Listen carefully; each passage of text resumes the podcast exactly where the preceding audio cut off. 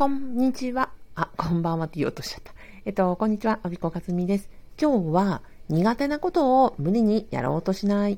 えー、攻略する2つの方法という話をしたいと思います。と私のね、元にあのご相談に来られる方とか、新年どんな目標を立てるということでおっしゃるのが多いのが、パソコン苦手なんでパソコンスキルを上げたいですっていう方とか、今年こそブログをなんとか続けたいです。これ結構いいんですよね。で私からすると、えー、そんな今までやってこなかったんですからやめましょうよってよく言います。だってパソコンって初めて触ったのいつですか？私初めて触ったの1997年頃だったと思います。当時まだ大学生で、えっと、パソコンを触ったよっていう友達から、なんか話を聞いて、まあ、恐る恐るなんか親のパソコンをちょっと借りてみて、触ってみたっていうのが初めてでした。ということは、当時からもう、え、25年以上、まあ、Windows 95が出始めたくらいからもう27年とかですかね、経ちますよね。で、その頃から、まあ、パソコンというのが一般的にこう普及し始めてきて、で、今に至ってるわけですよ。で、この二十数年間の間に、必ずこうパソコンにね、触る機会というのはあったはずで、で、そこを毎日ね、仕事とかで使っていても、それでもやっぱり苦手意識があるっていうことだと思うんですよね。じゃあこれをどうするかっていうのは、2つ方法がありますと。まず1つは、えっ、ー、と、何かご自身でやろうと思った時に、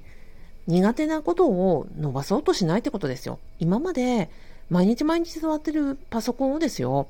うん、なんかもっと得意になろうとか、面白いなと思ってない、らっしゃらないから、苦手だなっていう意識がずっと終わりだと思うんですよ。多分できないってことじゃなくて、いや、あんまり好きじゃないってことなんじゃないかなと思うので、例えば今後独立開業していくとか副業していくっていう時には、パソコンを苦手なもの、あんまし好きじゃないものをわざわざそこを手こ入れするんじゃなくって、むしろやらないとか、使わずに済む副業の方を、副業とか独立企業の道、探ったらどうかなってこと思います。次に、あなたの今できることを、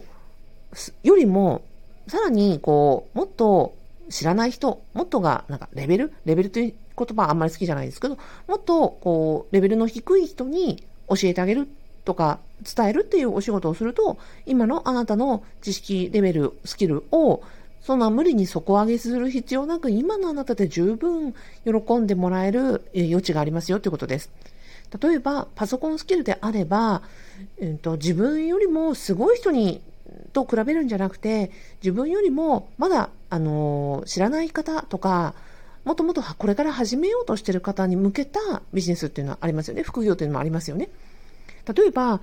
うん、これをお聞きの方は、ワードとか、エクセルとか、立ち上げて入力するっていうことはできると思うんですよ。でも、世の中には、それすらやったことがない、それすらわからないっていう方がいらっしゃいます。あと、Windows パソコンと、えっ、ー、と、Mac、えー、Apple 製品がそもそも根本的に違うということを知らない方もだって大勢いらっしゃいます。ということは、なんか今のスキルを無理やりね、苦手なところを上げるのではなくて、今その苦手な感じというのを思ってらっしゃるから、むしろそこが、えっ、ー、と、よりね、苦手な意識を持ってらっしゃる方に寄り添えるっていう強みだと思うんですよね。まあ、これからパソコンを始めたい、初めてパソコンを自分で買いたいっていうふうに思ってらっしゃる方のためのパソコン教室ってたくさんあるじゃないですか。で例えばシニアの方のためのパソコン教室とか、えっ、ー、と、ね、何百回同じこと聞いても嫌な顔を絶対しなせずに教えてくれますというっていうね、パソコン教室ありますよね。そういうところで、今あなたがもし教える側に立ったとしたら、すっごく素敵な先生になれると思うんですよ。あの、パソコンはもちろん、あの、扱える。でもそんな、なんか高度なことを求められてる。マクロを組むとかね。なんかこう、見出しをつけるとか、そういうことを求められてるのではなくて、単に文字が打てるようになりたい。単にそのパソコンを起動してね、なんかこう、年賀状を自分で作りたいとか、そういうぐらいだったらきっとあなたも教えられることできると思うんですよね。だから、自分よりも、うんと、もっとこう、自分の今のスキルで喜ばれる相手を探すっていうことがとても大事なんじゃないかなと思います。じゃあ次二つ目、えー、自分が苦手なことを、今までやったことないことを無理に手こ入れするんじゃなくて、二つ目はどうするかっていうと、それなしでもなんかやれる方法ないかなって考えるっていうのも一つだと思います。例えば、うん、独立起業したいとか、副業したいっていう方の多くで、まあ、パソコンをね、あの、苦手だっていう方いらっしゃいます。でも、やっぱり何かやるんだったら絶対パソコン必要ですよねっておっしゃるんですけど、本当にそうなんでしょうか？えっと、私のね、えー、長年のもう友人というかほ、とんど親族に近いですね、えっ、ー、と、占い師のあの知り合いがいます。私、初めて会ったのが17ぐらいだったと思います。一番初めてお小遣いをはたいて、占いの館に行って、そこで大学受験をどうしようかっていう相談をしたっていうのが初めてだったんですね。で、だから当時からもう30年ぐらいの付き合いの、え占い師さんがいて、もう今、なんかお客さんと占い師というよりは、ほぼ親戚みたいな感じ。例えば、あの、彼女は免許を持ってないので、なんか墓参りに行きたいから、アビちゃんちょっと運転してくれない？みたいな。いいよ、とか。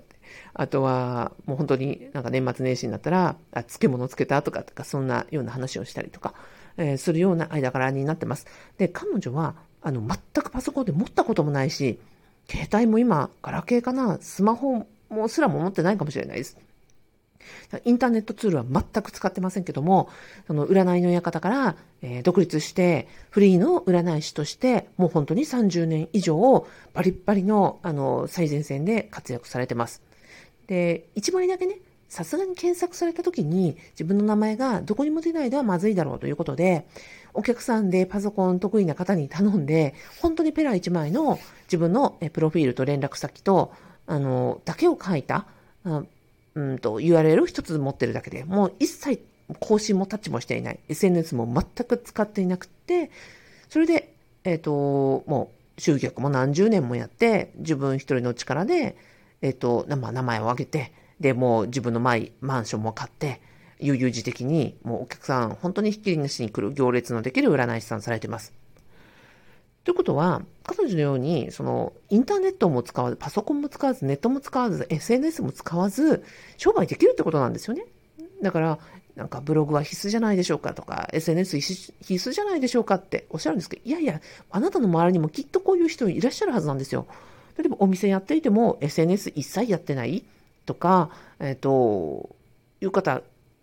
どうでしょうか？あの探してみてください。そうすると、あれ？この人全然 SNS とかそういうネット関係でやってないな。でも、うんと、独立したり、副業したりできてるなっていう方いらっしゃると思うんですよね。だからそういうのを、あの、方をぜひ探してみて、自分が苦手なことをしないで何回できる道ないんだろうかって探してみると、また全然違う発見があるんじゃないかなと思います。はい、今日は、えっ、ー、と、苦手なことをわざわざ手こ入れする方向じゃなくって、できる抜け道2つということをお話しました。1つ目は、今のあなたのスキルで、えー、より、えー、それが喜ばれる場所を探してみる。パソコンスキルが苦手というふうにおっしゃっていても、例えば、全くの初心者向けのパソコンスクールで教えることは、あの、確実にできる、でき、えー、ると思うので、そういう場所を探していくということを。二つ目は、苦手なことなんかやらない。一切やらないで、できてる人、なんか、ロールモデルになるような人を探してみる。この二つの視点を持つと、今のあなたが、例えば苦手なことをわざわざ無理くりやらなくっても、えー、今のあなたが今のままで、こう、活かせる、えー、喜ばれる、えー、そして、例えば、稼げる、キャッシュポイントになる道が探せるんじゃないでしょうか、という話をさせていただきました。